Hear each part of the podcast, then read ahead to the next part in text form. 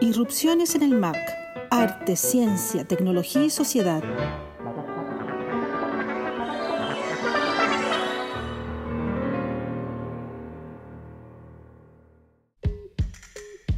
Soy Alessandra Buroto, coordinadora de Media Mac Anilla del Museo de Arte Contemporáneo de la Universidad de Chile y junto a Claudio Muñoz te damos la bienvenida a la 35 edición de Irrupciones en el MAC.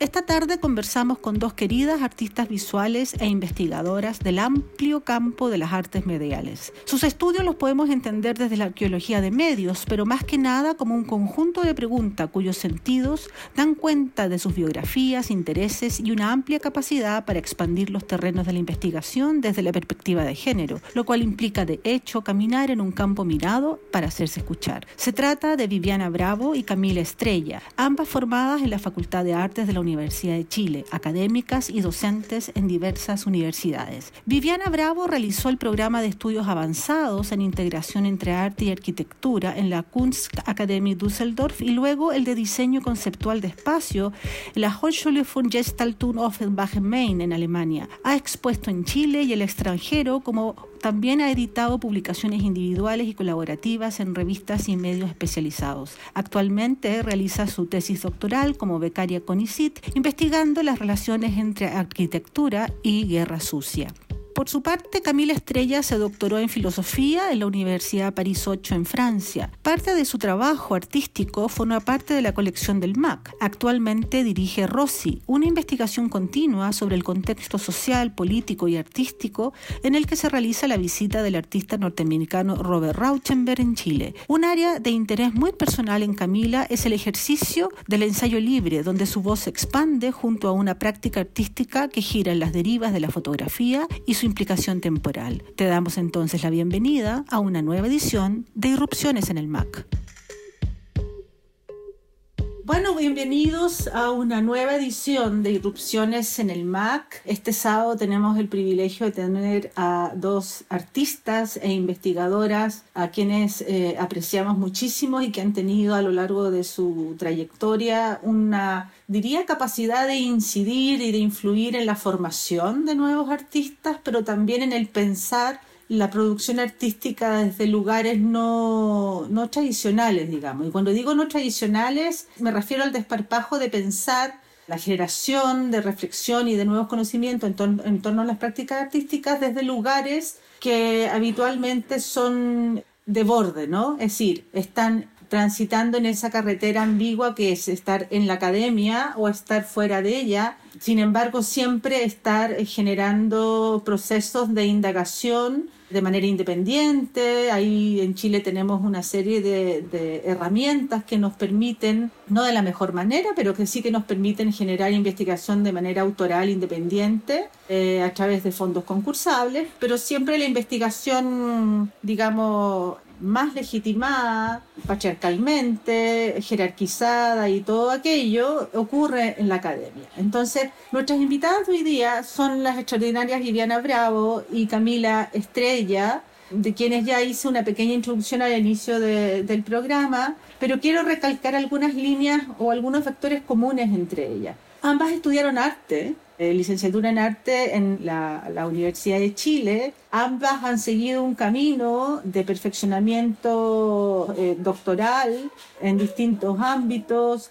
Camila en filosofía en la Universidad de París 8, en Francia, y Viviana en Alemania mediante distintas becas y también está en su proceso de tesis final de su investigación doctoral. Cuando pensamos en, armar este, este programa con ellas, em, habían como de alguna manera tres factores que nos parecían muy interesantes, o tres capas, ¿no? Primero, ¿qué significa hacer investigación desde ser artista, desde trabajar como docente, que es una de las maneras en que los artistas se ganan la vida en Chile, y cómo con esas vicisitudes de la vida van tomando opción por la investigación profundamente, dedicándole muchos años de su vida a ello. Y entonces es por eso que, quiero preguntarles en primer lugar, Viviana, Camila, ustedes pueden interrumpirse cuando quieran, cómo es que desde la formación artística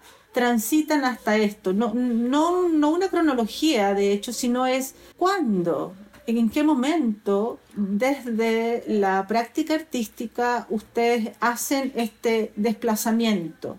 Camila sigue produciendo obra.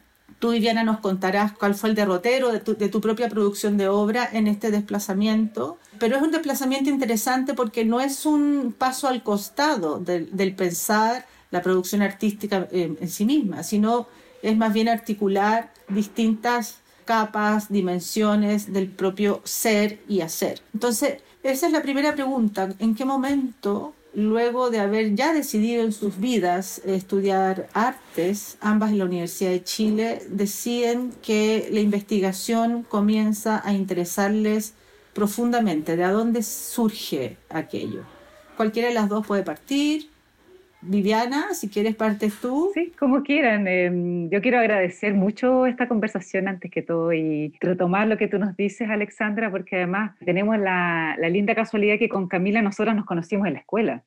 Creo, Camila, que tú estabas un año más abajo tal vez que yo. Puede ser que yo sea un poquito mayor. Unos meses. Claro, no, eh, lo que tú preguntas, unos meses, tú lo que nos preguntas me permite también reflexionar un poco sobre esa inquietud que a mí siempre me mantuvo, incluso cuando estaba en los primeros años estudiando en la Chile, con el deseo de dedicarme también a la teoría. Para mí, cuando postulé a la Chile, ya postulé al mismo tiempo a teoría y también quedé. Y fue una eh, difícil situación decidir por qué camino tomar. Y al final de conversación en, la casa, eh, mis padres terminaron convenciéndome que artes tenía también teoría entonces ganaba doble. En cambio, teoría, teoría no tenía ser, no tenía el trabajo con los objetos. Por lo tanto, que además me dijeron algo que fue bastante brutal, fue decir, bueno, hija, nómbrame cuántas revistas en Chile hay para publicar si te vas a dedicar a la teoría. Y fue tal el impacto de esa tarea de ver cuántas habían que dije, no me queda otra que estudiar arte, porque por lo menos arte hay galerías, hay museos. En cambio, la teoría no tiene por dónde salir. Pero dicho eso, estudié la Chile, pero eh, arte, pero siempre estuvo esa inquietud en mí del trabajo teórico.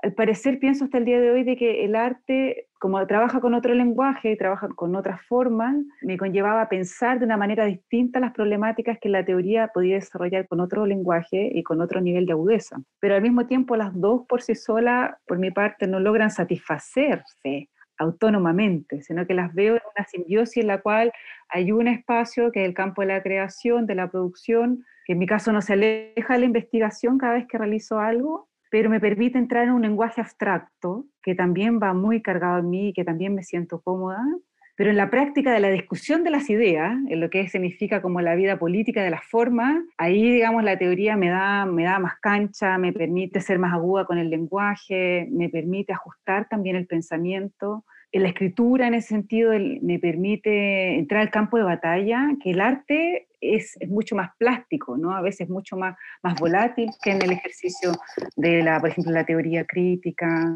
sobre todo en el campo de la arquitectura. Y, y en ese sentido, claro, lo veo como en el campo del arte, la creación. Yo trabajo investigando los proyectos que realizo por ejemplo, ahora estoy realizando uno grande hace hartos meses para el Centro Nacional de Arte Contemporáneo Cerrillo y se basa en levantar la historia de Cerrillos, que es una comuna que tiene muy poca escritura, muy poca historiografía dentro de lo que es la historia nacional y a partir de eso trabajar con datos y, y construir un proyecto in situ. Entonces, ese tipo de proyectos a mí me permiten en el sentido de entrar en un cierto equilibrio en lo que significa trabajar como intelectualmente o racionalmente, pero también trabajar sensiblemente y plásticamente. Y qué interesante lo que te dijeron tus padres, algo parecido a lo que me dijeron a mí. ¿Ah, sí? sí, sí. Bueno, son momentos en la vida en que uno toma decisiones que después, por supuesto, puede cambiar, pero lo interesante es que se van después trenzando esos cruces justamente que estaban medio nebulosos en ese momento de simbólico de decisión, qué carrera sigo. Y el periodismo en esos años, estoy hablando, yo a la universidad en el año 87,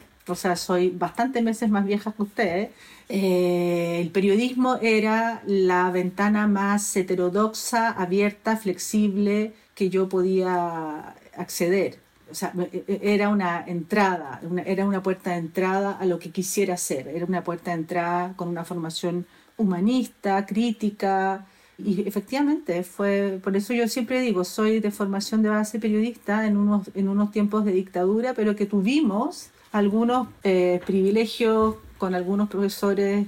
O sea, yo en dictadura me adscribí a la teoría crítica desde cachorra. Entonces, son paradojas, ¿no? Que es, es interesante, esos espacios también de subversión, de formación de pregrado, cuando uno tiene menos de 20 años y está en medio de coyunturas tan trascendentales. Tan trascendentales como las que tenemos hoy día, y es por eso también que mirando desde, desde la revuelta y también mirando desde tu propia biografía, Camila, cómo sitúas tu origen, porque cuando uno piensa en el origen, uno puede hacer esta línea de tiempo, ¿no? Pero esa línea de tiempo rápidamente se convierte en un loop o en una espiral justamente por acontecimientos que nos envuelven subjetivamente y que nos resitúan. Entonces, a partir de, de lo que hoy somos, podemos mirar de una manera diferente esas decisiones iniciales. ¿Cómo lo ves tú? en tu caso. Sí, bueno, primero saludarlos y, y, lo mismo que decía Viviana, estar muy agradecida de esta instancia que es necesaria y que, bueno, que hay que ir tratando de que se den más y más por todos lados, ¿no? Y sí, bueno, la pregunta yo creo que ahora que lo veo yo, bueno, cuanto uno más años cumple, más entiende de sí mismo, ¿no? Y creo que en realidad es desde siempre, porque, bueno, si todo se, se, reduce a las biografías, finalmente, claro, o sea, yo soy hija de artista, entonces siempre estuve inmersa en eso, o sea, eh, los talleres fueron el lugar donde yo me, me crié y fueron los artistas como la gente que tuve más, más cercana en, en, mi desarrollo, en mi crecimiento. Entonces había mucha duda también por lo mismo en algún momento de qué estudiar. Me cuestionaba mucho de que si yo realmente era un artista. O sea, tenía como cuestionamiento acerca de, de que si hubiera nacido yo en otro espacio, en otro contexto, habría optado por eso. Bueno, de ahí ya venía como totalmente enrollada, muy enrollada con todo. Y bueno, y, me, y me, me, preguntaba mucho eso. Y después finalmente también hice poesía como muy joven en talleres con, con el Mauricio Redolé, muy chica en el colegio. Y, y, tenía la escritura por un lado, pero también me interesaba hacer muchas otras cosas y, con las manos, digamos. Me interesaba el cine, me interesaba todo en realidad, como un poco eso. Y me interesa, en realidad, me interesa, me interesa. Y al final entré a la Chile a estudiar teoría y estuve un año en teoría. Tuve el primer año mi, mi, año de, de, mechona fue en teoría y fue, fue bien productivo en ese sentido de absorber todo eso, ramos que no tenían en, en artes visuales y después decidí cambiarme, entonces estuve después el, resto de los años en, en artes visuales y, y, terminé haciendo la especialidad de fotografía. Pero siempre estuvo esa manera de, de estar pendiente también de, de, distintas lecturas, de estar muy pendiente de los ramos teóricos, de los ramos como más eh, relacionados a la estética. Y un poco fortuitamente estuve en Francia y se dio la opción de acceder como a estudios de máster en filosofía y, y, lo tomé, o sea, fue como una especie de, de oportunidad que, que, en el minuto era una locura, pero finalmente lo, lo hice porque tenía intereses ahí de, de, leer, de poder e, entender el idioma también desde otro lugar, de poder inmiscuirme realmente o poder escribir en el idioma, un montón de cosas que, que era como una, un desafío constante, pero que lo hacía bien complicado, pero al final creo que sí, que lo logré por lo menos, o sea, cada vez que ahora puedo leer algo en francés, por ejemplo, tengo como, me digo a mí misma, valió la pena, valió la pena tranquila, valió la pena y, eso no tiene como ningún precio, porque leer un autor en su lengua materna es, es, lo que ojalá uno pudiera hacerlo con todos, ¿no? Y eso, entonces, claro, hay como esto de la simbiosis que decía la, la Viviana, eh, está constantemente, o sea, las cosas no, no están separadas para mí, eh, no es que un artista no pueda escribir eh, o que un escritor no pueda hacer un dibujo o que no se esté una, en una constante búsqueda de autores, de todo lo que mm, de lo desconocido, ¿no? Como una, una constante búsqueda de, o interés o sed por todo lo que es desconocido. Yo creo que ahí está un gran punto de, de, partida. Viviana, tú querías comentar algo. Sí, sobre lo que estaba comentando Camila, que me hace pensar en varias cuestiones. Primero que efectivamente la pregunta por la educación, como estas capas que tú nos nombrabas al comienzo, por la investigación y por el, interés en la docencia, yo creo que va entrecruzado cuando pensamos, por ejemplo, que tanto Camila como yo saltamos en principio del ámbito del trabajo de las formas al trabajo, digamos, de investigación académica, pero en ambas yo creo que también está el, el asunto central que es el lenguaje, ¿no? Yo creo que sí hay cosas en que el arte opera con cierta libertad y con cierta apertura, con cierta facilidad para tratar temas, por ejemplo, que las sociedades son silenciosos. Hay temas que, por ejemplo, el arte puede volverlos, digamos, forma y a partir de eso abrir diálogo. Por ejemplo, muchos de los temas de las violencias, por ejemplo, el arte ha sido muy importante para darle una acogida y quebrar los silencios, ¿no? Pero hay otros sectores en el cual la investigación, digamos, tiene otras maneras de expresarse y ahí, por ejemplo, me ha tocado ver, por lo menos en mi caso, que ya llevo un tiempo trabajando con arquitectura y con diseño también, de que es como otra materia con la cual se trabaja, otras maneras del lenguaje que se exige, porque a pesar de que pareciera invisible, eh, y en disciplinas cercanas, estamos hablando de la arquitectura, el diseño y el arte, hay ciertas diferencias respecto a cómo, cómo opera la manera de observar y de fijar hechos históricos, um, técnicas sobre las cuales se produce el lenguaje. Y ahí, por ejemplo, lo que Camila dice, leer en francés no tan solo implica entender, sino comprender la dimensión con la cual un autor piensa y siente ¿no? en, la manera de escribir. Por lo tanto, yo creo que eso es uno de los factores importantes cuando uno se decide también por el camino teórico, ¿no? que la, la lectura, la interpretación de las lecturas te permite entender otras sensibilidades que cargan no tan solo los objetos artísticos como objetos sensibles y inertes, sino también la palabra ¿no? como un objeto dinámico en el cual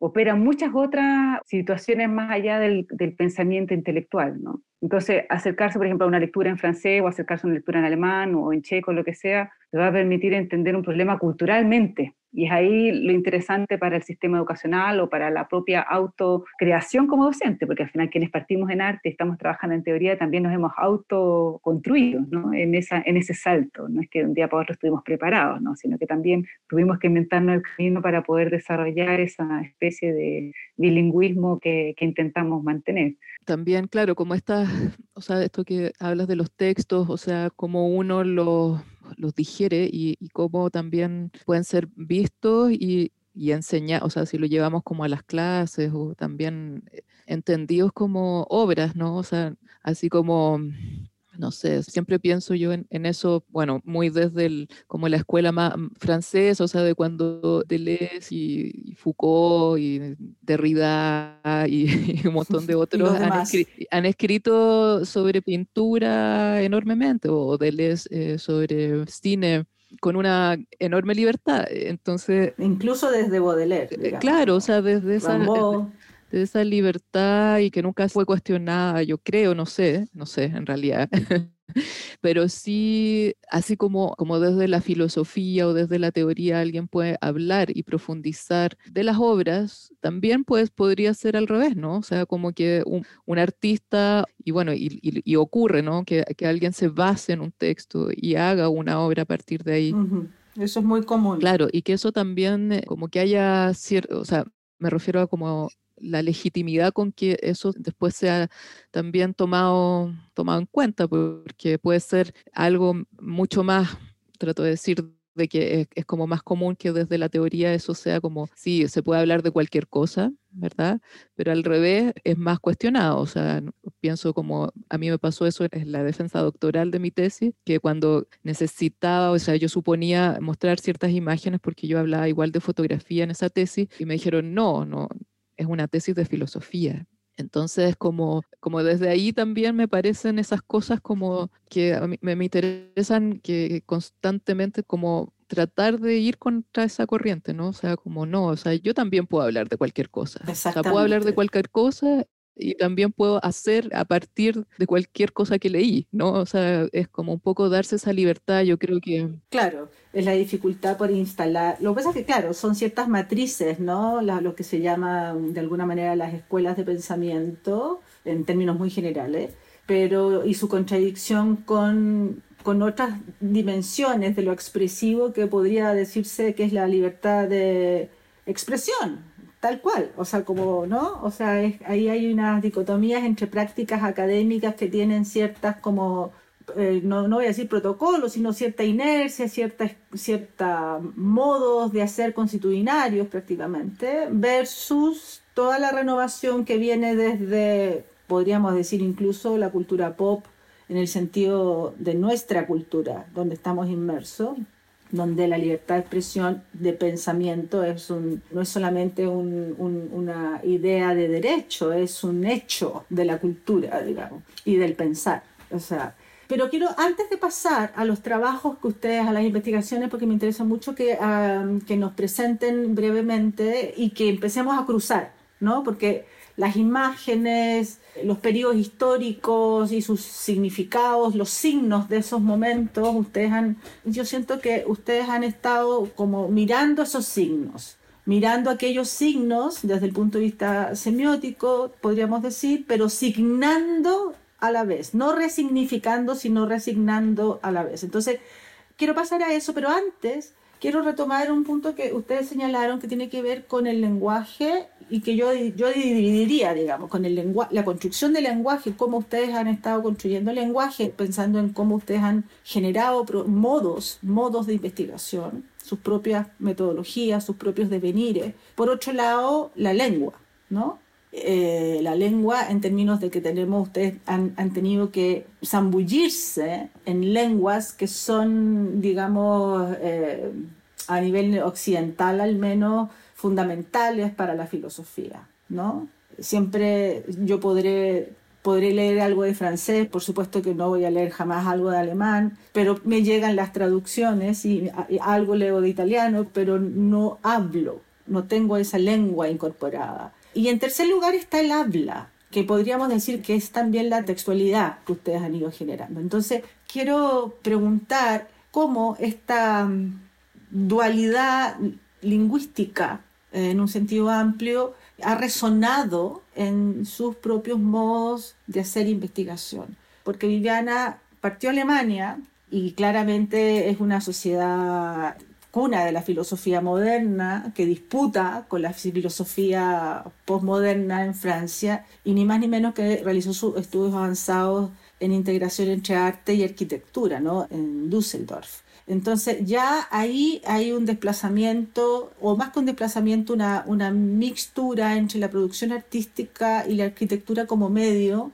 que tú siempre has, has defendido. Sí, has defendido, es decir, has defendido porque no es una disciplina, no, es una, no son procesos constructivos o de, o de diseño solamente, sino es un medio cultural. Y por otro lado, la Camila en París 8, justamente desde la filosofía, se fue metiendo en investigaciones como la de Robert Rauschenberg, en, eh, la visita de Robert Rauschenberg en Chile. entraremos en eso después, pero me quiero quedar con esa, con esa doble lengua, ¿no? Con esa doble lengua que para ambas tiene que haber sido, porque creo que ustedes son de las pioneras. Después hubo una camada de gente que estuvo yendo a Estados Unidos, a la Universidad en NYU, a, mucha gente se fue a España, evidentemente pero creo que ustedes fueron de las pioneras que optaron por espacios de posgrado especialmente duros, digamos, como experiencia personal. Sí, es, es cierto. Mira, um, yo estaba pensando que quizás mi incomodidad o mi inquietud con que el arte no, no lo veía como un elemento solo, sino más bien articulado con otro tipo de preguntas que iban más allá del arte, me surgió tempranamente. Ya cuando estudiaba en la Chile, Empecé a asistir a cursos de filosofía en la Facultad de Filosofía. Después, cuando abrió la Nelly Richard el, el, el Diplomado de Crítica Cultural en el Arcis, partí al Arcis, ¿te fijas? Entonces, claro, el movimiento de irse a Alemania finalmente era como una declaración pública en realidad que necesitaba un poco más y tal como dices tú, en Alemania hay una apertura también a que los artistas se muevan y no tan solo los artistas, hay alguien que estudia arquitectura y después puede estudiar, ya en, ya en lo que se llaman en los estudios normales, en, el pregrado, tú puedes tener el Hauptfach y el Nebenfach, o sea, puedes tener tu, tu curso central y los cursos laterales, los Nebenfach puede ser como estudiaste Derecho y puedes tener un curso de periodismo al lado o de enfermería, da igual. O sea, puedes ir complementando tus intereses, que aquí es muy difícil en Chile, la educación tradicional es como que tú estudiaste arte, haces el magíster en arte y haces el doctorado ahora en arte si tienes una línea teórica, ¿no? Pero en Alemania era mucho más flexible eso, yo allá asistía a cursos, asistía a tres cursos de filosofía, pero dado eh, en, el, en, el, ámbito para los artistas y los arquitectos, yo me metí en ese sector. Y allá también me viene como el quiebre al entrar a una escuela de diseño, porque yo primero estudié integración entre arte y arquitectura en Rosendorf, pero después me metí en una escuela de diseño, donde también había teatro y había diseño de automóviles y, y, estaban los teóricos del diseño importante. Entonces ahí fue donde realmente me, cuestioné mucho esa división que había entre los objetos funcionales y los disfuncionales. Aquellos objetos que estaban predestinados a tener un rol central, protagónico y ser seres inertes especiales dentro del mundo de los objetos inertes que era el arte. ¿no? El arte tenía una plataforma mayor y los artistas sí mismos se invocaban como autores que se separan del resto de los autores de los artesanos y del, no, tienen un, en principio en el mito del arte tienen un valor muy especial. Y a mí eso me, me de verdad que haber estado en una escuela de diseño me, me hizo pensar efectivamente si esa tribuna que se le daba al arte eh, no valdría la pena un poco repensarla. Y en esa perspectiva, claro, ese cuestionamiento a la lengua disciplinaria, lo que tú dices, ¿no? al lenguaje disciplinar del arte, y después el, hablar otra lengua que implica abrirte el camino y, y, entenderte entre una familia también de pensadores y artistas que también eh, han escrito y han, eh, y han trabajado artísticamente, ha sido bastante reconfortable, que yo creo que eso es lo mejor que te puede pasar, en un minuto sentir que eres parte de una manada ¿no? Que no es que se te ocurrió a ti y estás solo, sino que en realidad hay una historia de personas que han hecho este zigzagueo, que en mi caso al final yo termino asumiendo mi interés en realidad porque el mismo trabajo artístico me llevó a repensar no tan solo el objeto, sino también el espacio donde se sitúa. Y ahí fue mi declaración pública que me interesaba mucho la arquitectura. Y en un minuto pensé también estudiar arquitectura cuando entré a la Chile y postulé arquitectura y a derecho y quedé eso fue dramático. Y finalmente lo he terminado como equilibrando en la tesis doctoral, que es en arquitectura y que estoy ahora terminando en la católica, y donde meto una parte de mi tesis importante es estudio de temas jurídicos, de documentos jurídicos, para entender cómo la arquitectura opera también en el plano judicial y en el plano de las normas, y también entender los objetos artísticos como operan al interior de los lugares que estoy revisando. Entonces, como que intenté hacerme como una especie de, de ecualizar los intereses porque ahí estaba justo este, este vértice que tú dices, ¿no? Podía traer en una investigación autores, digamos, que me han permitido construirme también, aprender de ellos, de cómo se escribe y cómo se observa, pero también traer y relevar el valor de los objetos que silenciosamente cargan largas historias y que terminan convirtiéndose en documentos para, sobre todo, reconstruir espacios que todavía no tienen escritura, que creo que es un valor importante dentro de lo que sería la nueva tradición de, digamos, de la investigación aplicada en ámbitos que ya no son meramente disciplinarios. Y en tu caso, Camila, ¿cómo ves esto del, del lenguaje, la lengua y el habla en, el, en este zambullirse? Tú dijiste que fortuitamente, cuéntanos un poco, porque la formación francesa es tremendamente rigurosa, tanto como la alemana, y, y tiene que haber sido también eh, muy exigente y tremendamente interesante. Es decir, tú mencionas autores que son fundamentales para nosotros, incluso para los, porque creo que hay una tremenda influencia, al menos hay una tremenda influencia de los estructuralistas y postestructuralistas muy fuerte en Chile. No, no, casi como que no nos podríamos pensar sin ellos. Afortunadamente tenemos ya los estudios de coloniales, ¿no? que matizan y agregan mayor riqueza y las distintas, digamos, aportaciones de los diversos feminismos, pero en la formación basal eh, universitaria que tenga algún aspecto teórico, digamos, la escuela francesa del siglo XX eh, es fundamental. Claro, eh, tú dices que yo decía fortuito de cómo eh, estudié allá. Sí, cómo llegaste. Sí, lo que pasa es que ahí, claro, yo estuve en dos oportunidades en Francia. Entonces, en el primer viaje yo fui porque iba a, mm, hacer un programa que se llama Asistente de Español. Entonces, yo hacía, ayudaba al profe de español en, los, el colegio en, en, París. Y eso me permitía, en realidad, tenía un tiempo, era parcial, era un horario como ni media jornada, yo creo. Entonces, tenía bastante tiempo para hacer lo que se me diera la gana. Y entre medio conocí a, un profesor que es muy conocido, o sea, que, que, bueno, no es casualidad que lo conociera porque en realidad eh, había un lazo bien profundo entre la gente de París 8 y profesores exiliados chilenos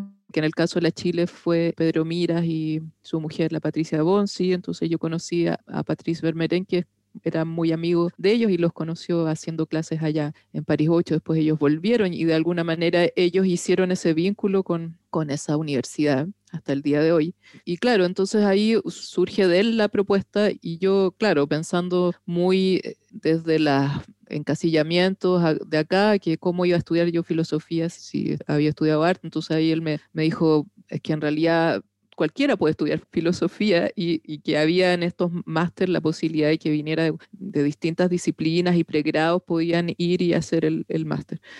Y bueno, le hice caso pero yo creo que sobre todo por un interés de poder leer distintas cosas en, en francés, porque también tenía la, la, sensación de que si yo no me obligaba o no, no estaba como presionada por escribir ciertos lo que fuera en francés. Estando allá yo podía ir a Francia y volver sin haber nunca aprendido mucho, porque en realidad uno puede zafar de distintas maneras lo cotidiano y uno puede pasar así como hacer una estadía más turística y, y, y volver. Entonces me, me, interesaba mucho como ponerme en esa presión de poder escribir como fuera, eh, pero que también tenía que ver con escribir cosas que me interesaran, porque es como un poco los ejercicios de los cursos de francés o de cualquier idioma, que son como ejercicios medios que uno no, no hay como esta cosa de, significativa de los aprendizajes, entonces al final uno no, no, no, entra por, no entra nunca al idioma, porque al final nunca, o sea, no, no yo un vínculo ahí por donde eh, hablar de algo. Entonces, ese era como el desafío y estaban como eh, eh, ciertas preguntas en relación a la fotografía también, como lenguaje y como su relación con el tiempo y cómo todo eso podía explicarse o, relacionarse con ciertas ideas a través de la filosofía y autores que me daban claves a mí, o sea, fotógrafos que a mí me daban eh, claves a seguir y que yo podía instalar ahí tratar de problematizar eso, como desde obras justamente que no tenían mucha relación con dar cuenta de la temporalidad en el sentido del instante decisivo, ese tipo de cosas. Entonces, como decía la Viviana, que en su tesis también recoge todo este cúmulo de intereses que viene desde un pasado muy, muy remoto en, las, las, maneras en que uno va dando cabida a los distintos intereses y que también uno no quiso dejar eso de lado, ¿no? Que esas cosas están y van a estar para siempre, yo creo, ¿no? O sea, porque es como, como que ahí eh, entra todo, de cómo uno se relaciona con la imagen, de cómo uno lee a los autores, de cómo uno habla después de todo eso en las clases, o sea, como también la docencia lleva a pensar un montón de otras cosas, o sea, últimamente me he dado cuenta que necesito también una reflexión post cursos, no sé, como me ha pasado con un par de, seminarios o, cursos que han sido más constantes, pero he necesitado al final como eh, sentarme a escribir sobre eso, sobre todo lo que se reflexione, sobre todo lo que pasa en las clases, que no es solo la transmisión mía de, grandes conocimientos, que yo vaya ahí a explicar, a hablar de la historia, la filosofía en Francia, o sea, no, yo tampoco hago ese tipo de clases. Mis clases también buscan siempre como mostrar, guiar y sobre todo dialogar. Entonces hay muchas reflexiones que parten de esos diálogos y que últimamente me parece tan necesario y fructífero poder como sentarse a, escribir o profundizar acerca de eso que se expone que aparece ahí de manera espontánea, como esta misma conversación. ¿no? Oye, Alexandra, me dieron ganas de decir algo en torno a lo que estaba diciendo la Camila, algo jocoso para entrar a algo que, que está muy relacionado con lo cual terminó. Es que Camila dijo que en el momento que se encontró con este profesor en Francia, le dice, bueno, em, entra a estudiar filosofía y le dice, pero ¿cómo voy a entrar yo a, filosofía? ¿no? Eh, me hizo pensar de, de, un ex querido colega en el tiempo que yo estuve en la FECES muchos años atrás, ¿eh?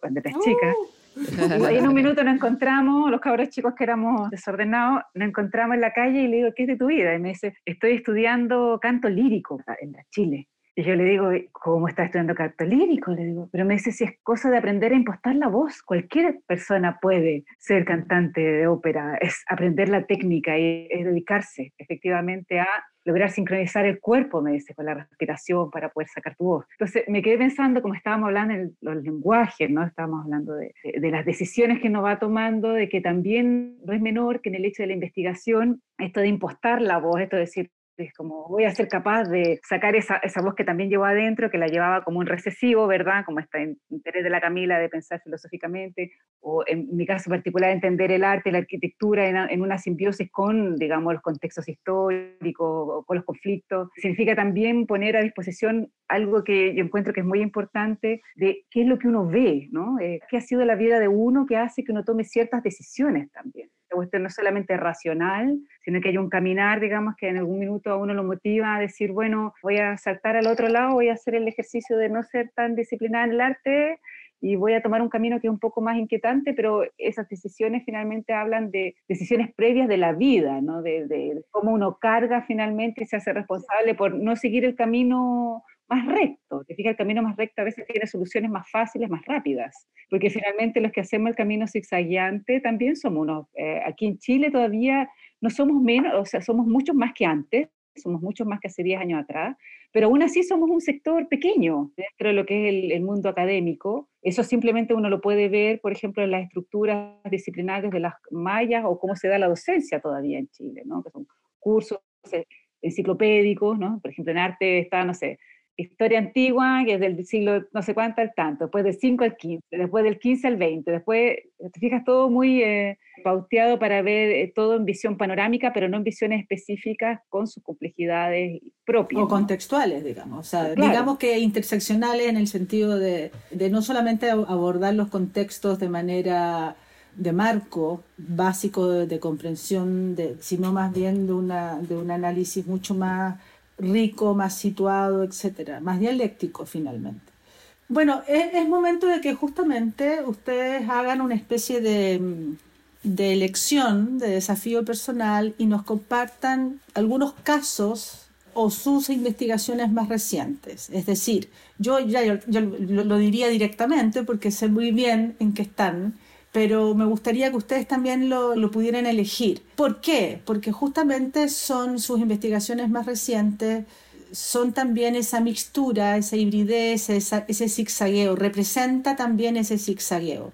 Entonces, cuéntenos por dónde va y vamos a hacer algunas conexiones entre una y otra porque aparentemente podrían ser sumamente distintas, pero creo que hay puntos de conexión y que en una primera capa es político en términos de contexto histórico en que el, vamos a decir, objetos de estudio, que en algunos casos son sujetos de estudio, se inscriben en un contexto histórico, político y sociocultural, digamos, de, en ambos casos de resistencia. Entonces, siendo misteriosa, así como tratando de no decir nada, quiero que ustedes nombren cada una lo que, lo que les ha quemado la, la, la cabeza últimamente por esa necesidad de síntesis del zigzagueo.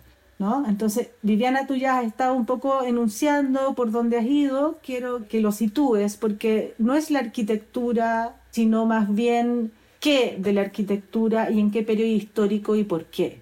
Te interesa que hable en, en torno al contexto, ¿no? Que, que, me interesa también, como a grosso modo. ¿Sí? Yeah. sí, porque, o sea, tú mencionaste, voy a hacer un enlace al tiro, tú has mencionado la arquitectura y el diseño situado, digamos, desde una perspectiva histórica y también como un medio expresivo de lo cultural, que es que lo estoy diciendo en términos muy obvios, ¿no?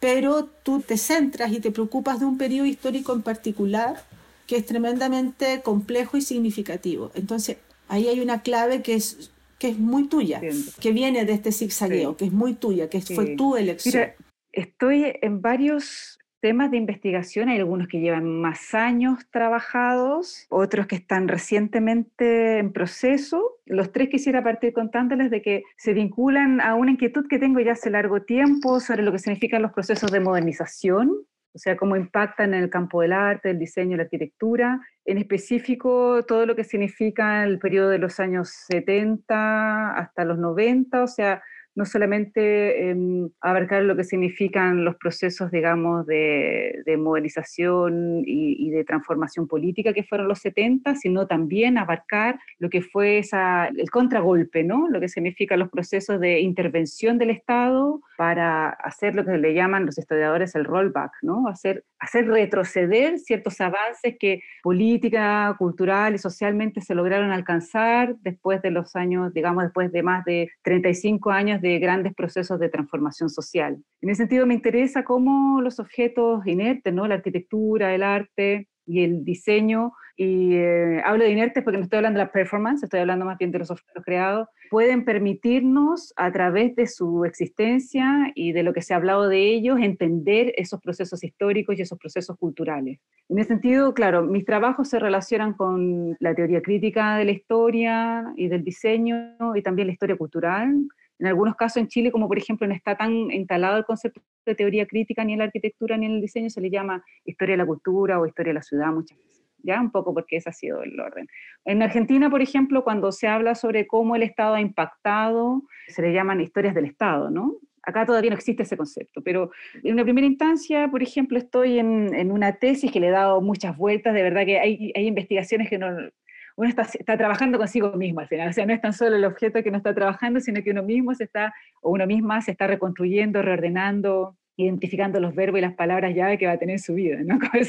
Con, esas palabras técnicas que hay. Bueno, este, defínase en cinco palabras, bueno, eh, no tan solo el escrito, sino también uno, ¿no? Ya, ¿En cuál me, me, voy a encasillar un ratito, un ratito nomás? Pero, por ejemplo, mi tesis doctoral está relacionada a la arquitectura y, y a la guerra sucia, que es como el último periodo de la Guerra Fría mirado desde la condición de los países del Cono Sur. En particular reviso lo que sucedió en Chile, pero ya no desde la perspectiva de los sujetos, obviamente los sujetos siempre están presentes, pero me interesa más bien cómo los objetos, en este caso los, los objetos arquitectónicos, nos pueden hablar y pueden entregar nuevas informaciones y referencias respecto a cómo fue la violencia en la dictadura. Mayoritariamente en Chile se ha trabajado la violencia con justa razón a partir, digamos, de las voces de las víctimas, de los testimonios, y en mi caso eh, me interesa complementar cómo estos objetos nos pueden dar señales acerca de otras violencias que no están tipificadas, como son, por ejemplo, las violencias simbólicas, como son las violencias jurídicas que buscaron generar despojo,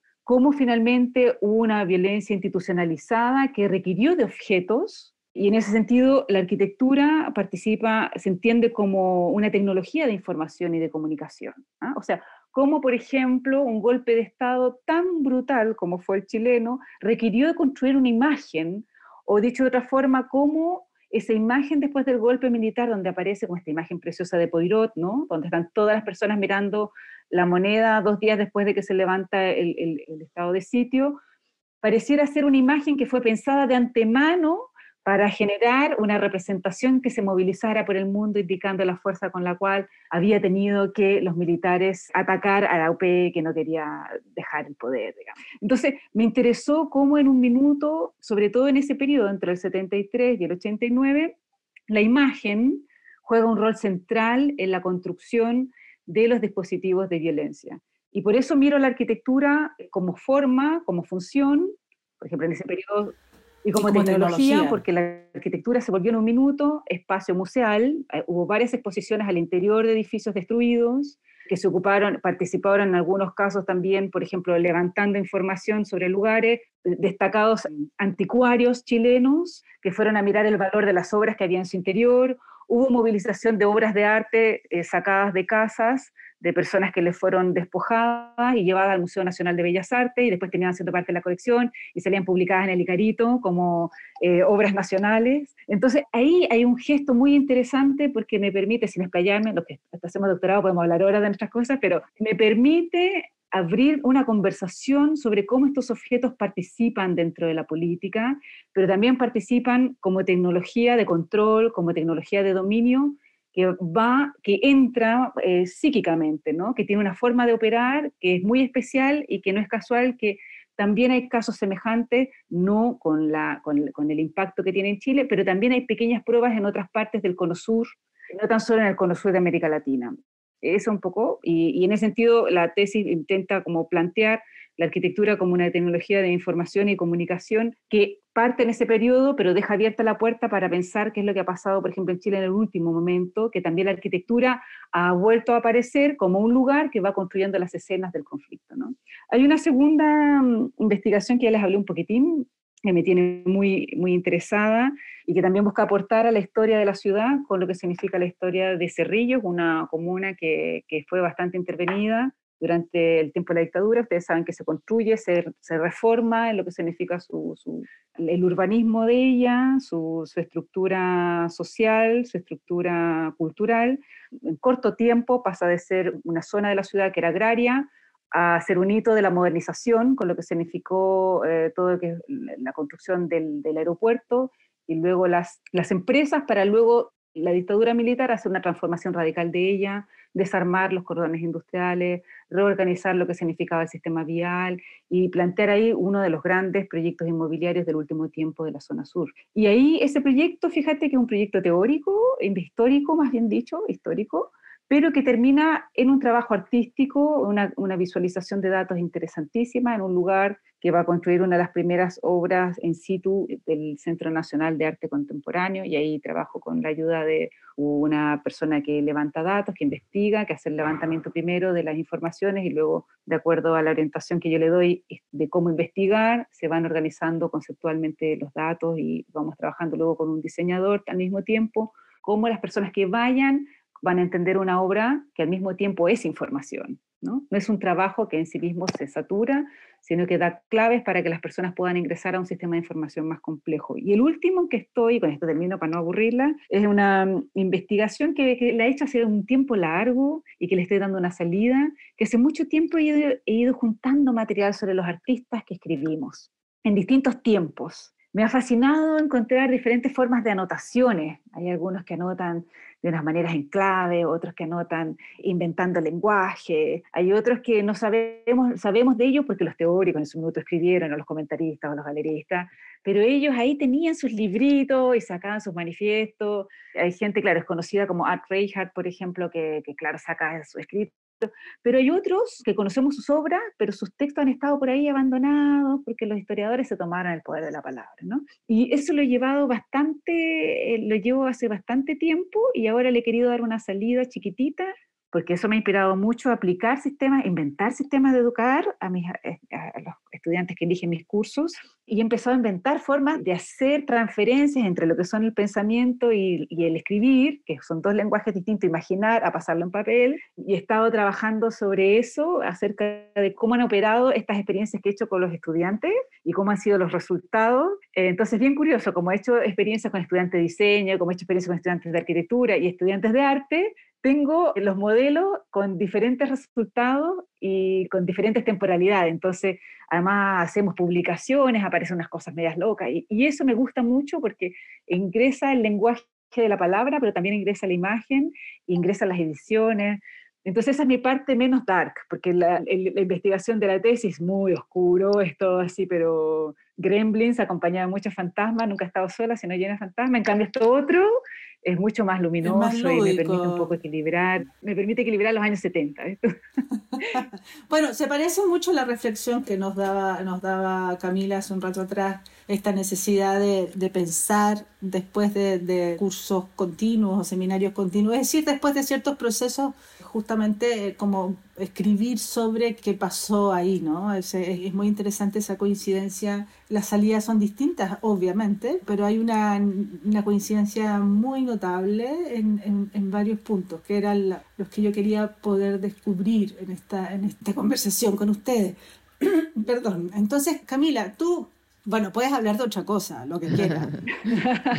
Pero voy a partir por Rauschenberg porque creo que se sitúa también en un punto de contacto con lo de Viviana. Y de ahí tú puedes lanzarte y abandonar a Rauschenberg si quieres, pero quiero partir por ahí. Bueno, es que sí, esa es una investigación que ha sido bien larga, entonces claro, es como ineludible.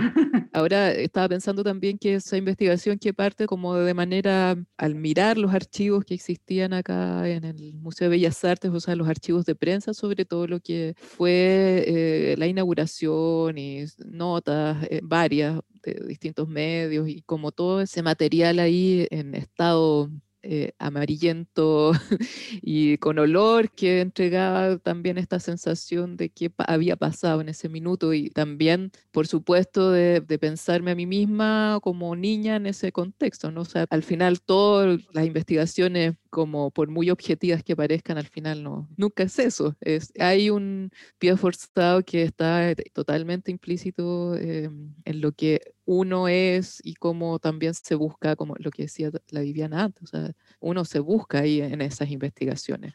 Bueno, eso es la legitimación de las nuevas subjetividades, es decir, aparece justamente la ruptura del canon de una investigación objetiva, que es lo mismo que le pasa al periodismo, es decir...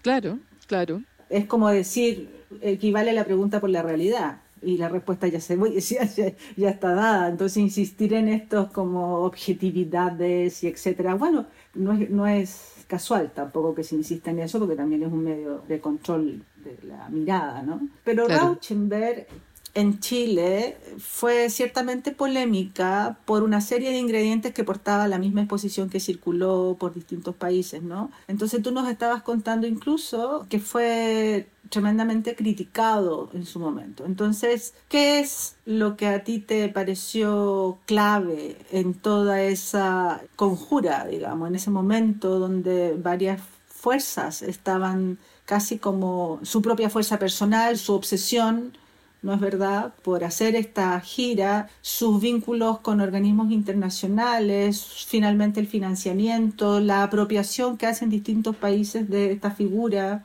y cómo eso impacta también en una sociedad chilena y en el rollback que decía Viviana, que finalmente opera como una reapropiación del Museo Nacional de Bellas Artes desde la dictadura con uno de los iconos del arte norteamericano del siglo XX. Sí, bueno, yo em, al comienzo lo que más me, produjo eh, ver, o sea, enterarme y, como ver sobre todo mm, las proporciones y cómo esto... Em, al ver imágenes y notas de prensa, eh, cómo se hacía algo muy surrealista o como algo muy lo que me producía y que me sigue produciendo es cómo es que ocurrió esto, ¿no? O sea, es como una incredulidad en cuanto a que cómo es que vino y cómo es que pasó todo eso. O sea, todavía yo creo que e, existe eso en mí, todavía me sorprende y así como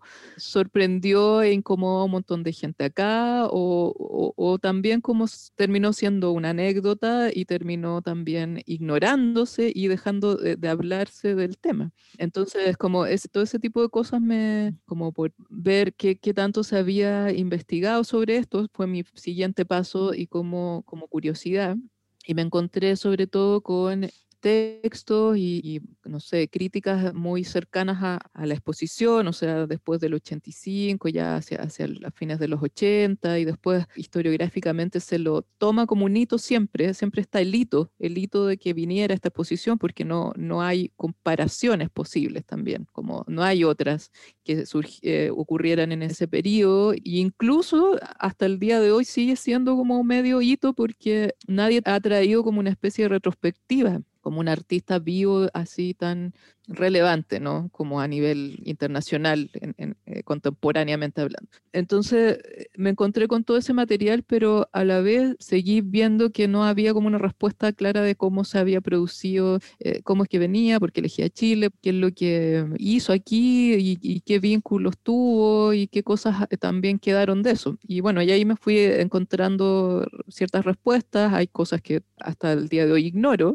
y que seguramente no, no se va a llegar nunca a saber con exactitud, pero lo que me, me movía y eh, en sus inicios de la investigación sobre todo era como, bueno, entonces vino y eh, existían estos vínculos, por ejemplo, con la Carmen Bechá, y existían muchos otros vínculos también, como con esta escena chilena en Nueva York, Juan Downey, Mataclar, o sea, gente con la que él tenía relación de amistad y un montón de otras cosas que lo que más en realidad yo quisiera como que quedara un poco en ese sentido de como de construcción, como constructivo de la investigación, es como, claro, como revisar también todo eso, ¿no? Como estas relaciones entre artistas, como colaboraciones, como el mismo Rauschenberg en, en su obra colaboraba con John Cage y también con Cunningham y David Byrne escribe sobre él porque cuando muere y todo, porque había esto con, con, con, la, con la, portada de, de, Talking Heads. Y ese, todo ese tipo de cosas a mí me, me, son las que más me han entretenido y me, me han interesado de la investigación, porque las veo, yo no sabía nada de eso, por ejemplo, no sabía eh, todos esos vínculos y me parece que, que, es parte un poquito, un poquito, ¿no? Pero nos vincula también con ese exterior que siempre está como esta, esta idea del, del Chile, lugar, eh, último lugar en el mapa. Entonces, como como que hay siempre una presencia, ¿no? Que aparte de que los artistas tengan que salir por distintos motivos, o los, los, que se fueron exiliados, o sea, como esos artistas chilenos que tienen reconocimiento internacional porque se van de Chile, pero a la vez, si uno lo mira desde el otro lado del vaso, vaso lleno, vacío, al revés también es Chile que está presente ahí. O sea, Chile también está presente a través de todos ellos en todos los lados del mundo, una cosa así. Me, gusta pensar eso, más que sea siempre como esta sensación de expatriamiento o de, que no, nadie es profeta en su tierra, ¿no? Como, sino que también ahí hay un montón de cosas que hacen que, que hay una presencia, hay una presencia, como aunque sea muy de manera no tan eh, fuerte y, y, potente, identificatoria como otras culturas, otros países, no sé, no está lleno de restaurantes chilenos por el mundo, por ejemplo, pero hay algo, ¿no? Hay algo que hace que de esta lejanía extrema hay componentes que hacen que, que esté, esa, que exista esa presencia, mucho más de lo que pensamos. Entonces, claro, eh, por un lado la investigación tenía que ver con todo de cómo explicar un poco cómo se da esta gira, que eligió países entre que le interesaban por mm, geográficamente o por eh, ciertos materiales, incluso por materialidades que él quería desarrollar en sus obras, porque eso está súper presente desde un comienzo en, su obra en general, hasta las facilidades que tuvo para acceder a lugares de exposición, como fue el caso de Chile. O sea, en el caso de Chile, el museo acepta eh, albergar esta exposición también porque era una exposición que venía totalmente hecha, o sea, era una cosa que iban, que tomaban y la instalaban en Chile y tenía todo un equipo de montaje y todo estaba resuelto. Entonces Chile, o sea, el museo solo iba a prestar su, Espacio, estructura. Bueno, ahí, ahí la Viviana también puede hacer todo un, toda una, una, lectura de todo eso. Entonces se dieron estas facilidades y, bueno, y, y, también otra, otra como pie forzado a esta selección de países eh, estaba el aislamiento, el aislamiento cultural, el aislamiento ideológico también, o sea, también estaba como todo este contexto de Guerra Fría, entonces eh, habían muchos países, estaba China, estaba Rusia, Cuba, fue, fue a muchos países, cruzó la cortina de hierro, hizo ese ejercicio y había como un discurso de em, misión de paz en, esa lógica de, ese movimiento por todos estos países. Eh, cosa que también le, le, llovieron críticas y no sé, quizás en ciertos países más que en otros, pero por supuesto que fue criticado y, y, visto con mucha sospecha en, en, varios de esos países. Y bueno, y en Chile aún más, que era como la excepción a toda la gira, era la excepción porque era el único país que estaba en una dictadura de estas con esta ideología, ¿no? O sea, cruzó la cortina de hierro, pero este fue el único lugar en que pasó a, otro terreno. O sea, yo creo que ahí se fue totalmente todo de, como todo de, control, ¿no? O sea, llegó a un lugar donde no tenía idea dónde estaba. No tenía idea eh, eh, dónde estaba metiendo los, los, pies, o sea, en qué, en qué barro se podía hundir ahí. O sea, era el lugar lejos, yo creo, más hostil que pisó en esa gira y la recepción de la gente, como de los artistas, la recepción que tuvo en general fue en ese mismo grado y es totalmente comprensible. Ahora, hay muchas lecturas también dentro de eso, o sea, hay muchos, eh, por ejemplo, artistas o gente que no fue a verlo, no fue a la exposición porque encontraban que cualquier cosa que se hiciera en el museo ya era, ya era sospechosa, ¿no? dictadura. Claro, entonces hay gente que simplemente no lo vio. Otros fueron y, mm, bueno, estaban como impresionados por un lado, o sea, como entre que me gusta, pero me asusta. como esta cosa así, o estoy impresionante, pero a la vez, pero porque, claro, como una cosa muy desestabilizadora. Y otros que simplemente nunca encontraron ningún sentido y piensan que hasta el día de hoy que era todo totalmente... Un montaje. Claro, que está la CIA detrás de todo. Y, bueno, ya, hay otras personas que, claro, que hicieron como un poco más, eh, por ejemplo, Zurita, que le pide la portada para una edición bilingüe bilingüe de Anteparaíso y que esa portada está y existe y son como cosas que quedan, ¿no? Las cosas que quedan de como producción, que quedan ahí como testimonio de, de lo que... De las tantas cosas que pasaron también. Claro, de lo que podía pasar o de lo que hasta dónde también esa sospecha inmovilizaba ciertas cosas que podían haber sido más constructivas. Y bueno, y eso es muy a grandes rasgos lo que te digo, es como mucha información también. Sí, pero posteriormente, cuando vuelve a su casa, digamos, tomó conciencia de, de, dónde se había metido, porque llega como esta especie de emisario de la paz, estoy por supuesto simplificando y hasta ridiculizando, pero es, es, es como esto es como misión de paz que eh, bueno, él tenía un proyecto propio, pero justamente estaba sponsorado o, o, está patrocinado por Naciones Unidas en esta idea de misión de paz, muy naif por claro, lo demás. Claro, todo, todo, lo, todo lo que conlleva eso, ¿no? O sea, siempre la paz termina siendo naif. Claro, porque es como finalmente la palomita blanca. Entonces. Eh, Absurdamente, claro. Claro, entonces, ¿qué le pasó a Rauschenberg? ¿Se sabe algo de que después haya tenido una, una reflexión o haya tenido que rendir cuentas, digamos, con su propio pares? O sea, bueno, en realidad como el proyecto al final era, era totalmente autogestionado y autofinanciado, no, no, era como que tenía que rendirle cuentas a nadie más que a sí mismo. Lo que existe es una entrevista que le hace el mismo productor de la gira que se llama Donald Staff y que eso está traducido en la revista de la, del departamento, la 433. Uh -huh. El Departamento de Artes Visuales de la facultad. Sí, entonces ahí el mismo productor le pregunta, le dice, bueno, pero ¿qué piensas tú de haber ido? ¿Crees que fue un error? O sea, me parece, no, no, no estoy citando textual, pero le, pregunta, le dice, ¿no crees que fue un error ir allí? En realidad no, no llega, no, yo me quedo con la sensación de que no llega a decir, trata de evadir eso, ¿no? Evadir esa respuesta, en el fondo eh, también está como esta idea de que, bueno, de ir a los lugares justamente porque son lugares aislados que en realidad si no va nadie, es como eh, sepultar a esa población también en cualquier eh, tipo de intercambio, ¿no? O sea, Oye, Camila, entonces fue una acción humanitaria.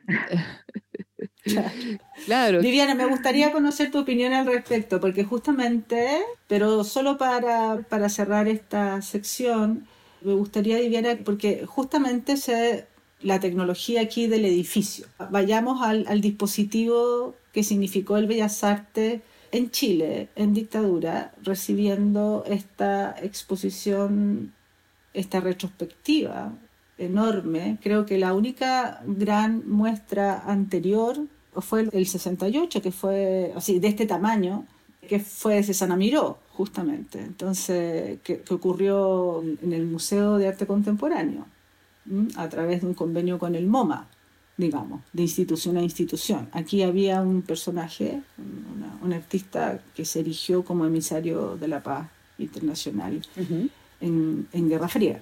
Me pasan dos cosas. Yo fui a la presentación de la Camila cuando mostró la, su investigación y nos volvimos a encontrar con la Camila en realidad. Y me pareció súper interesante. Yo acudí al llamado cuando vi que ella iba a presentar parte y me pareció muy curiosa la investigación, además, porque yo creo que está, o sea, en ella tributan muchos distintos elementos que la hacen un objeto de estudio para largo plazo, porque me imagino que trabajos como eso, reconstruirlo para poder salir de las dudas, sobre todo, requeriría un estudio de distintos archivos, ¿no? Porque cada archivo te dice una voz distinta al final, ¿no? Si, si vas al archivo de, no Ministerio de Relaciones Interior, de Interiores, posiblemente sale algo por el año 85, ¿no? O sea, estábamos plenas protestas del 83 para adelante. Entonces, obviamente que ahí podría salir algo interesante respecto a las medidas de seguridad, y si vas a, a qué sé yo, a mirar el Mineduc, posiblemente se va a encontrar algunas discusiones respecto de si era pertinente hacerla, y, y si vas a los archivos que, que están relacionados a, a, las embajadas, seguramente va a aparecer un par de notificaciones de la Embajada de Estados Unidos, porque para que eso sugiera, tendría que haber un tipo de eh, organización internacional, sobre todo por el personaje y por el periodo, Entonces, claro, al, instalar esta exposición en el museo, uno se podría preguntar en qué otro lugar pudo haber sido, al mismo tiempo pensando en, la escasa infraestructura cultural que hay en Chile. Entonces, en definitiva, claro, la primera instancia es que el museo le daba también cierta connotación pública y la situaba dentro de un proyecto cultural. Obviamente ahí la arquitectura no es solamente infraestructura, ¿no? Es, es todo lo que la arquitectura convoca simbólicamente eh, dándole una lógica dentro del campo al arte a una misión que también tiene un orden político, ¿no? Entonces, lo que sería interesante de observar es efectivamente, bueno, eso me pongo a pensar yo, ¿no? Cada uno con sus rollos, pero lo que sería interesante es ver, porque cada vez que se montan exposiciones que vienen listas, los museos también a veces hacen ajustes a las exposiciones. Entonces, hay obras que se instalan en primer lugar, segundo lugar, hay otras que no se instalan bajo lógicas técnicas, ponte tú. Dicen, no, esta es muy grande, pero podrían haber sacado dos y dejar esa porque lógicamente exponer en un museo acá a otros países que tienen em, espacios culturales mayores significa que tiene que haber habido algún nivel de toma de decisiones físicos, ¿no? Eh, lo mismo que la toma de decisiones, que es cómo, por ejemplo, se fotografía el lugar, cómo se dan las señales respecto a eh, la interpretación de esas obras en el museo. Y ahí, lógicamente, da para una segunda patita de revisión del mismo trabajo. O sea, ¿cuál es la caja, cuál es la voz de resonancia que hace el museo? ¿No? O sea, si después el museo se ocupa para hacer cita en el próximo lugar que fue la exposición o no, ¿te fijas? ¿Cómo opera, digamos, en, la base de la institucionalidad al refuncionalizar ese museo que también en los años 80 no tenía gran brillo? ¿Cómo el museo al mismo tiempo aprovecha, digamos, ¿no? Esta presencia de un autor importante para sí mismo instalarse dentro del campo del arte, no tan solo. Claro, una especie de, de, salvación también como espacio en muchos aspectos, porque eh, eh, primero eh, Rauschenberg viene en el 84 y es ahí donde viaja al norte y hace fotos de, del desierto, Bachuquicamata, y también está un tiempo acá en Santiago, Costa Central, más o menos eso fue lo que recorrió. Con su caldillo congrio. Claro, sí, todo lo, lo, que involucra, ¿no? Y no sé si antes de eso ya habían venido, pero ah, en todo caso el productor venía... Ah, en avanzadas anteriores, sí. Sí, el productor tiene que haber venido antes. Entonces el productor venía y yo vi videos y fotos del museo vacío donde ellos vinieron a, o sea, estudiaron cada espacio de ahí. O sea, ese material lo tienen en la fundación, entonces e, e, esa, esa cosa como de, de, ver, aprovechar como este espacio para mostrar lo que más pudieran, ese estudio lo hacían antes, digamos. Y en el caso del, de que el museo acepta esta, eh, recibir esta exposición, claro, o sea, eso significó parchar y hacer, al parecer también lo hicieron ellos mismos, lo, o sea, la misma muestra, el lugar claro, como tratar de, de, que no se cayeran. Como, manito de gato, digamos, la, claro, la mano de gato, pero sí, yo creo que hizo, no solo era como te recibo, así como también había, yo creo, mucho que aprovechar de esa instancia, ¿no? De que viniera e, esa figura y que se hiciera en ese lugar y no, y no en Pero no tan solo eso, ¿eh? La arquitectura podría dar otras informaciones respecto a cómo sucede el proceso, Porque una cosa es lo que dice el artista, ¿verdad? Otra cosa es lo que dice el lugar, el registro que deja el lugar. Entonces, obviamente ahí la arquitectura tiene harto para contar, porque por ejemplo, desde los parches hasta las modificaciones, hasta la adaptación de la exposición, hasta la creación de espacio hasta la modificación de las fotografías si eran rascas, o sea, hay un montón de procesos que después la arquitectura sirve como escenario para rearticular, digamos, una discursividad que requiere del espacio. Eso es lo importante, ¿no? Las obras como no andan solas, entonces requieren de, digamos, de sus vestuarios. Y en ese sentido, esos vestuarios también terminan siendo parte de los registros de, de esos procedimientos artísticos, esos procedimientos eh, culturales o políticos, si le queremos llamar. Y son encuadres de paisaje, finalmente. Claro, lo que se exactamente. Son escenografías, como les quieras llamar, ¿no? Sí. Quiero llevarlas a propósito de esto, porque son investigaciones que han acontecido en, con financiamiento mixto, por decirlo simplemente, y en esa lógica de financiamiento mixto también con financiamiento personal, porque hay, hay muchas horas de trabajo que los fondos académicos o públicos tipo Fondart nunca van a cubrir la cantidad de horas que realmente se requiere, la cantidad de vida que, que se invierte o que se pone, ¿no? Entonces quiero también conocer su experiencia y más que su experiencia, su reflexión en torno justamente a las zonas de tensión donde las mujeres investigadoras que deciden tomar, eh, los gringos lo dicen muy bien, ¿no? issues en particular que no necesariamente interesan al establishment académico, aunque justamente al acontecer en el espacio académico lo tensionan y lo regeneran, lo abren, lo refrescan, ¿no? Entonces, hay distintas experiencias, en, el caso de la Facultad de Arte de la Universidad de Chile, eh, hay digamos, financiamiento para creación y, y, sobre todo para creación y para investigación, porque ha tenido que ayornarse eh, esa facultad justamente en, la necesidad de responder a una demanda muy fuerte de parte de los profesores, voy a decir, porque algunos son honorarios y otros son académicos, entonces también han tenido que incluir financiamiento para profesores que son honorarios. Entonces, pero siempre es un espacio liminar, ¿no? Y ustedes además son investigadoras mujeres, toman temas que son, digamos... No tan convencionales. No tan convencionales, pero que además son temas bisagra, es decir, son justamente temas bisagra y claro, si yo me pusiera a pensar desde el punto de vista metodológico, eh, no, no mucha gente trabaja desde la arqueología de medios en Chile, por ejemplo. O sea, se tienen que ir justamente a Alemania a, la Humboldt a seguir perfeccionándose. Entonces, lo que ustedes han hecho es, entra en, esa categoría de los estudios de medio, los estudios visuales y una torcedura de la historiografía del arte, que, que me parece que es una de las zonas más precarizadas desde el punto de vista conceptual, lamento decirlo.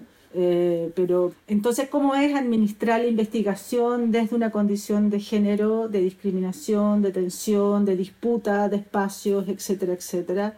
Y sin embargo, poner la huella autoral en eso. Nos queda poco tiempo, pero quiero que profundicemos un poco en eso. Sí, eh, si quieres parte. sí, bueno, ahí o sea, volviendo para terminar un poco, redondear esta investigación, por ejemplo, ahí es como un poco el proceso en que se, desde que genero como la idea y el proyecto, en un comienzo era un proyecto que yo presenté a Fondesit y Fondesit es, es como, ¿cómo podría llamarlo? ¿no? Es como una instancia en que es como un continuo siga participando, ¿no? Como, y que tiene que ver con la exigencia de una producción de papers, una, de, de artículos académicos que es totalmente incompatible con la vida que yo tenía en ese minuto en que estaba promoviendo esta, esta investigación. Entonces, mis esfuerzos intenté, intenté esas postulaciones con ese tema y con otros y me di cuenta de que mientras no tuviera muchos artículos eso era imposible. Y a la vez me di cuenta también que me era imposible a mí hacer ese tipo de escritura, o sea, como que a estas alturas, viéndolo así retrospectivamente, porque un Fondesit es la, la única fuente eh, que puede financiar todas estas dimensiones de gasto de un proyecto como, como tú bien dices, o sea, las horas de trabajo yo no podría ni siquiera llegar contabilizarla, o sea, y que están fuera de todo, o sea, y no solo porque uno se autoexplote, sino porque las ideas siguen dando vueltas en la cabeza cuando uno se va a la cama, o sea, ahí es algo que sale de todo, que, que excede tu control también. Entonces, claro, como siendo solo esa fuente de financiamiento que podría llegar a, gratificar y realmente a financiar todo ese tiempo, pero me di cuenta a esta altura es que al final, gracias a no tener ese financiamiento, gracias a no haberlo obtenido, he podido darle un curso totalmente libre a la investigación y haber hecho sobre todo una escritura que era lo que a mí me interesaba hacer y no tener que rendir cuentas de ninguna condición preestablecida y totalmente normal en relación a cómo se hacen los artículos académicos. Entonces terminé después de tener como esta gran cantidad de, información, haber entrevistado a mucha gente, haber visto muchos archivos y tenía tal cantidad de cosas sobre la mesa que me di cuenta de que la única, lo que me interesaba hacer con eso era algo mucho más de creación y lo que podía servirme para eso era la escritura de un ensayo. Entonces, finalmente ese ensayo tuvo financiamiento del Fondo del Libro, pero en creación, y lo hice así. Y, en ese ensayo eh, la libertad es absoluta. Y llego a hablar de cosas que ya Rauschenberg queda fuera como a, la mitad del ensayo, ¿no? Entonces, claro, si uno lo ve desde, desde, ese prisma, como viéndole el lado bueno, o las cosas a, las que uno tiene que eh, recurrir o de manera como obligada, rebuscar financiamientos y recursos para poder seguir con la idea que realmente uno quiere hacer, porque al final es eso, ¿no? Como, como pelear para que esto no sea em, absorbido o que se dilate en el tiempo, se diluya en el tiempo, porque la investigación podría haber terminado ahí siendo un sitio web y que ya algunos lo ven, qué sé yo, pero también como por respeto a uno misma y por el, todas esas horas de trabajo y de, concentración en eso, claro, o sea, al menos tiene que quedar como algo en que eso se refleje y que pueda tener como al menos un margen de libertad donde sí uno puede construir otra cosa. Ahora, ¿es así como debiera ser? Obviamente que no. O sea, no debiera ser así y yo no, no, no, quisiera repetir tampoco, a pesar de que estoy conforme como con el cierre de esto, porque ahora también hay una publicación que sí financia el, el Departamento de Artes Visuales, que es lo que tú decías, que eh, ahí también hubo un apoyo, ¿no? O sea, está el fondar, pero también está ese apoyo más desde la academia, entonces eso se ajusta más como a esos cánones de, de investigación, más sobre todo rendiendo cuenta de los archivos y ese tipo de cosas pero así como cierre ya, que se va, va cerrando el capítulo, la investigación en general, o sea, yo creo que haría de nuevo algo así, ponte tú, no.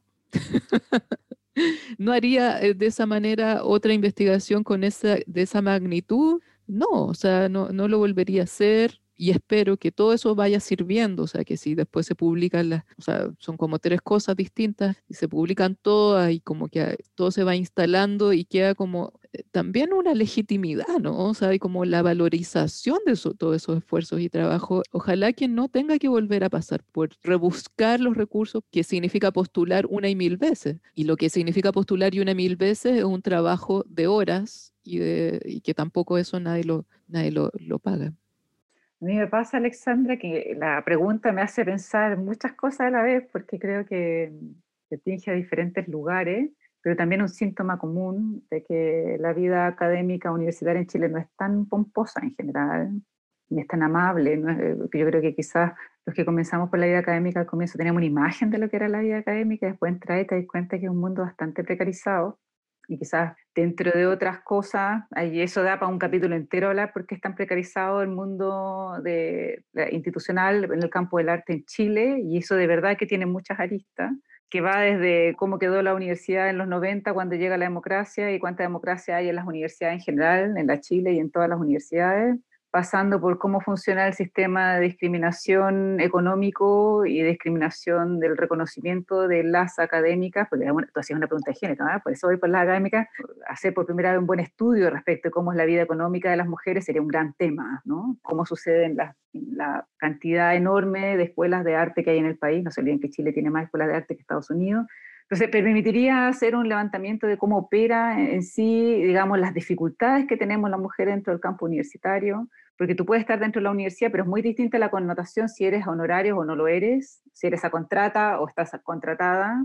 O si eres académica o profesional, como yo que soy funcionaria profesional, pero no soy académica, y es como la construcción de la universidad vista y, y, desde un canon anacrónico, ¿no? Me acordé de una anécdota un poco macabra que una compañera del museo ha repetido varias veces en algunas reuniones internas, y es que me llegan todos los días, y es que nos llegan, muy frecuentemente eh, currículum de mujeres pidiendo trabajo y nos llegan eh, dossier de hombres para montar exposiciones.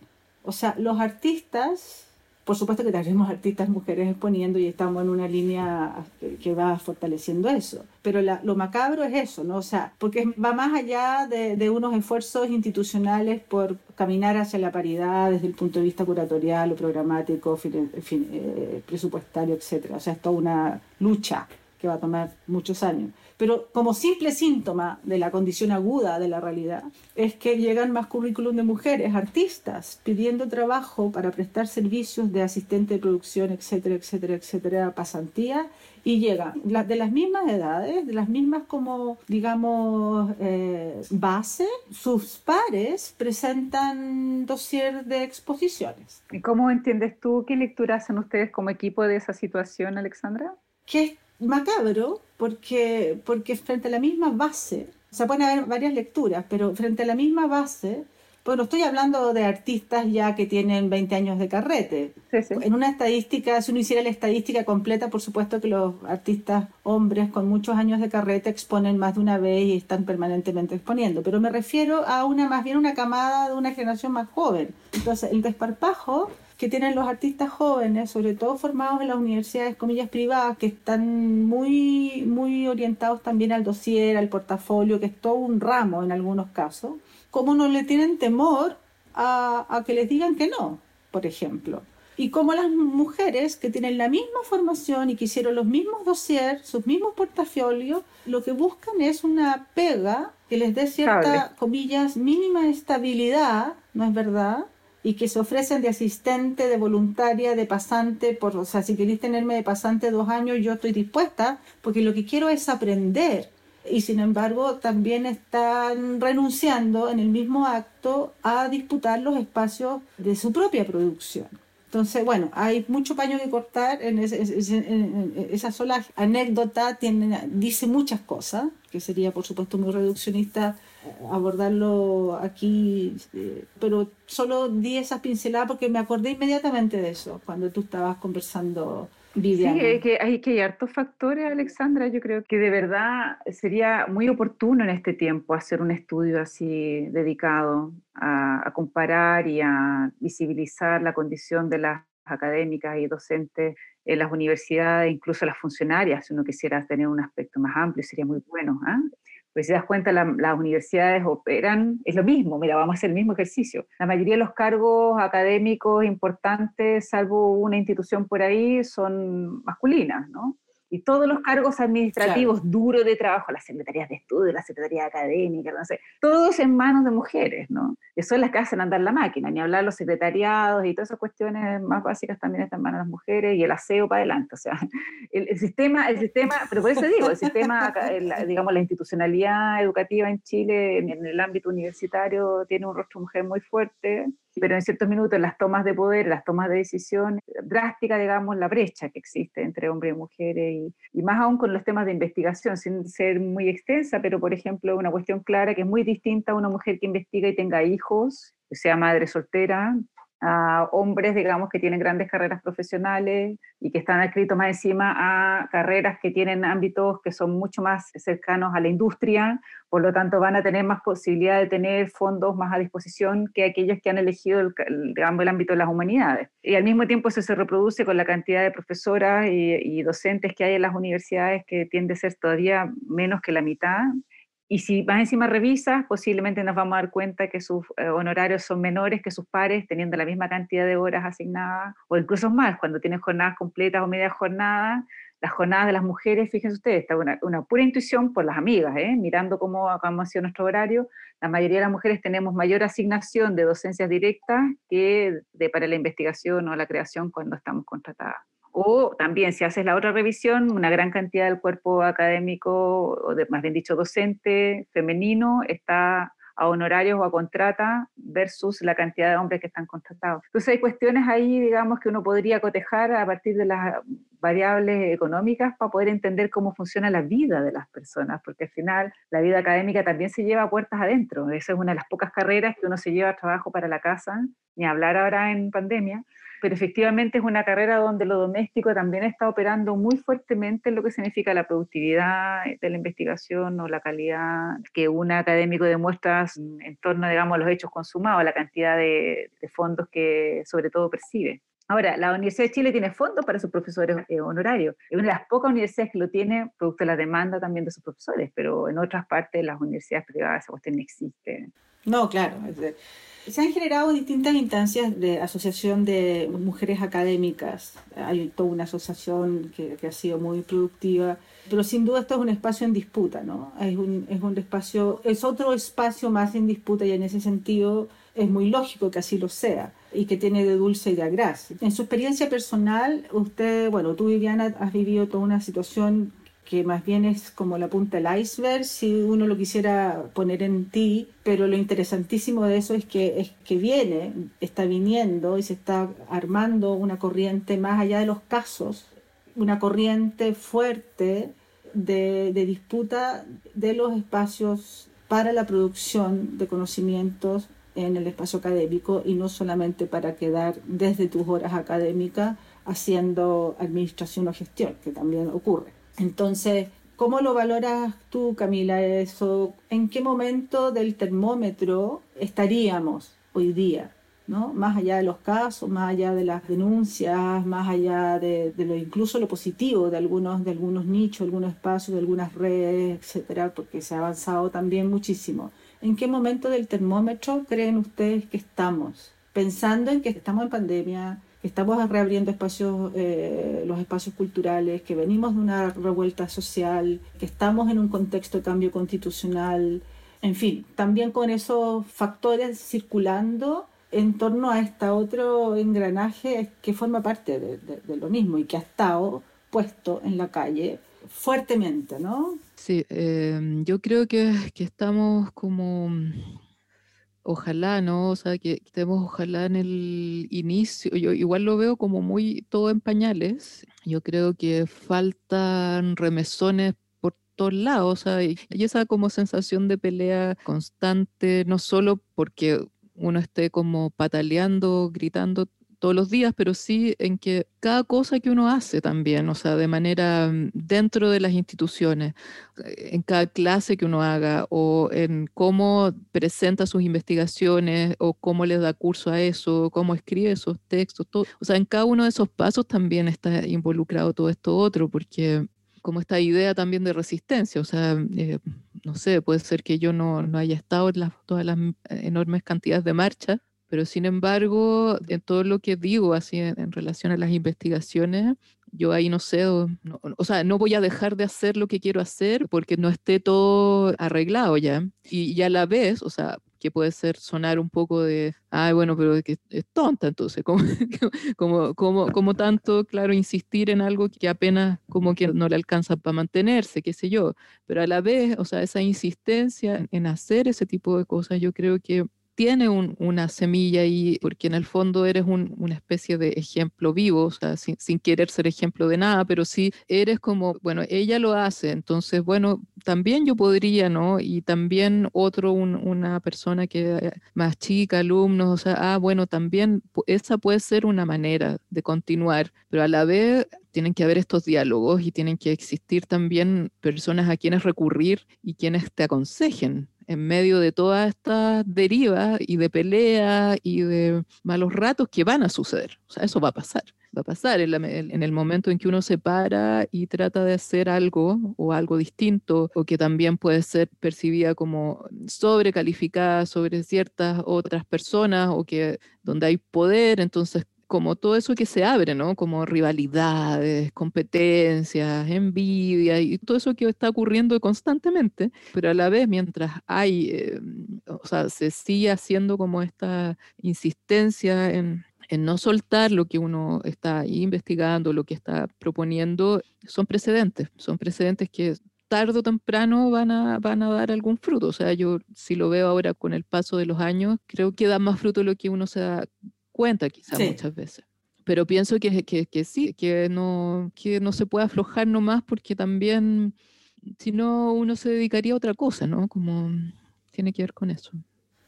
a, mí me pasa, Alexandra, que no sé si entendí bien la pregunta, voy a, voy a plantear lo que quizás, o me estoy, me estoy imaginando mientras hablábamos, pero yo creo que hablar de la investigación em, y hablar de, digamos, de lo que significa el contexto chileno y la dimensión de las mujeres dentro del campo de la academia, yo creo que ahí hay un factor que uno no puede dejar de lado que, y que es difícil por lo demás, que hablar sobre el campo del trabajo, ¿no? Y el trabajo en particular en Chile es, una, es un área que tú, la mayoría de las personas que le preguntas si está contento de su trabajo, por lo menos los que están cerca mío, me dicen que no, en general, que sienten que sus condiciones laborales no son tan buenas como las desearían, o consideran que su trabajo no está retribuido económicamente como corresponde, o no hay reconocimiento simbólico de su compromiso.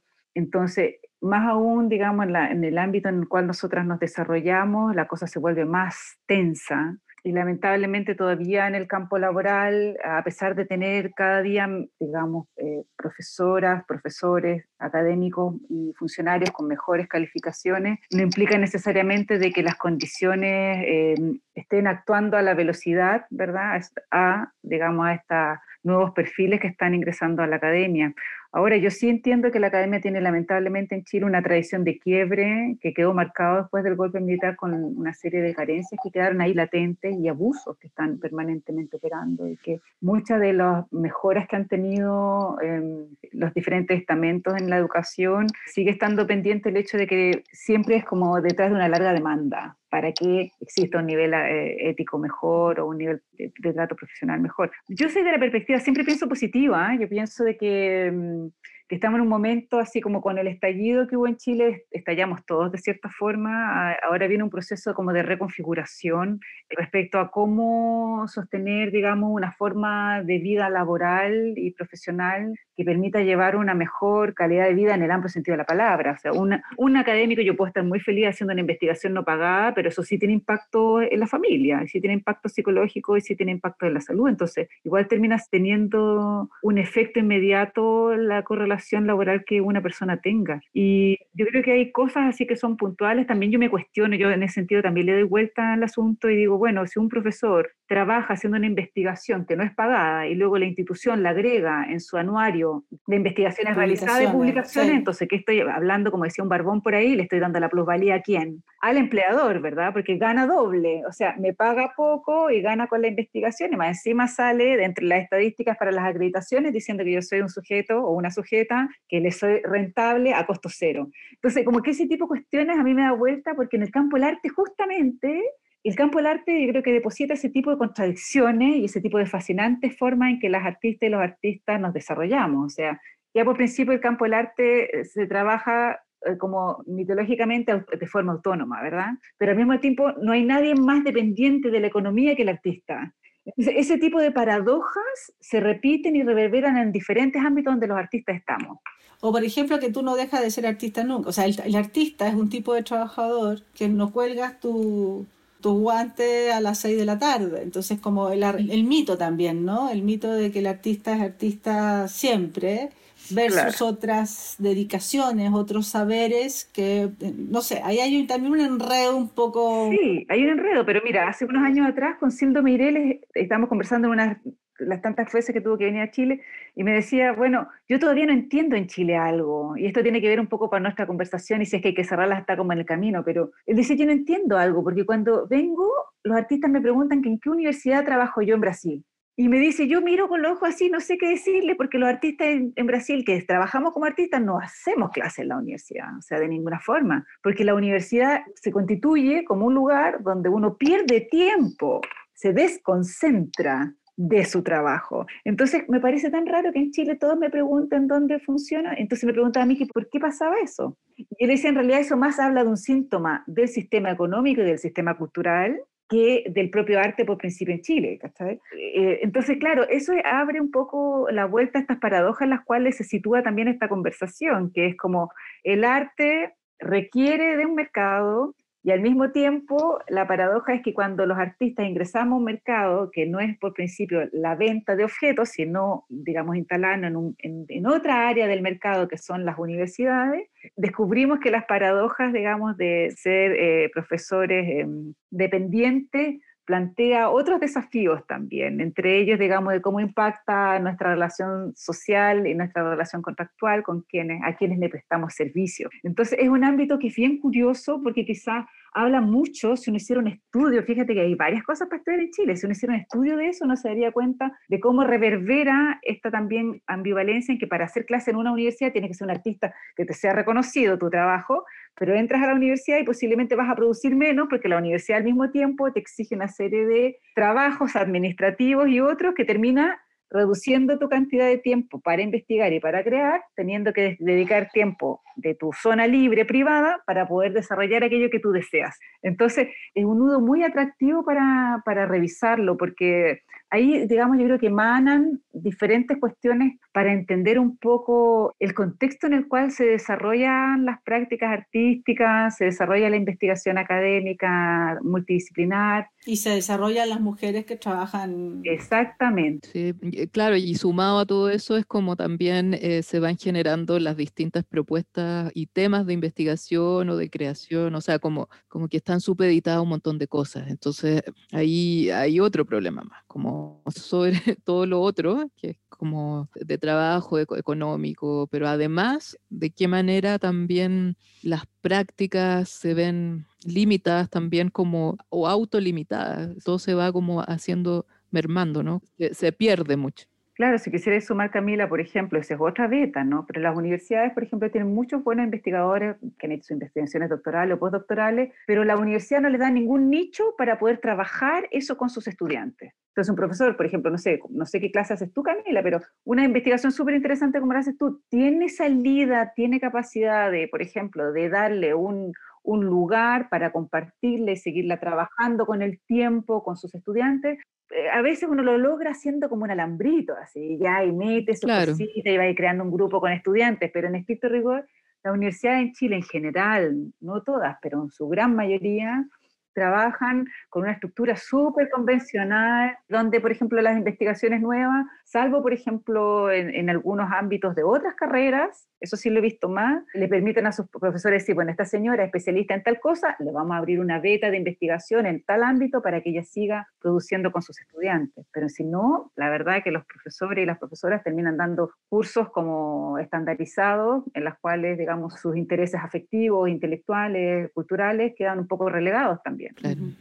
O estoy siendo muy dramática, puede que esté siendo muy No, yo creo que son tiempos dramáticos, pero también son tiempos luminosos. Entonces, vamos a cerrar la conversación de hoy día con con esta síntesis que ustedes han hecho ya desde la condición económica y de trabajador de ser investigador, ¿no? Y cómo es que las mujeres académicas o docentes o profesionales, porque por ejemplo yo, que no soy académica ni soy docente, pero soy curadora, también hago mi propia investigación que no tiene ninguna cabida en el sistema académico de mi propia universidad. Entonces, esas, lindas paradojas son las que nos pone el aquí y el ahora y, esa complejidad es, es, un poco la que queríamos también instalar para cerrar el programa, porque hemos hablado desde el origen, ¿no? desde sus propios intereses biográficos, su devenir, su focalización, sus preguntas y bueno, y las condiciones, que también es como preguntarse por las condiciones país, y son condiciones sociales, culturales, económicas, muy complejas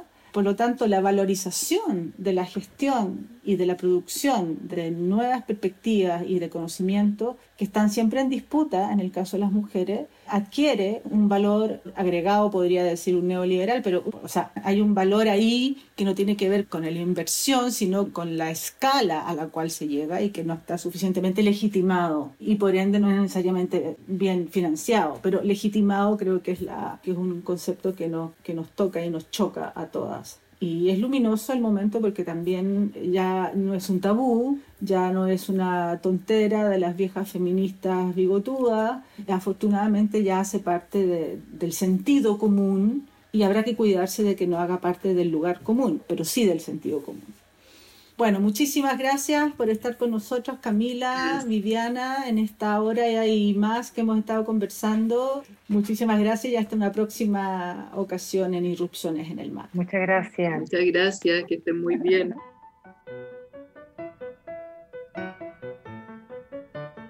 Irrupciones es producido por la unidad Media Mac Anilla del Museo de Arte Contemporáneo de la Universidad de Chile.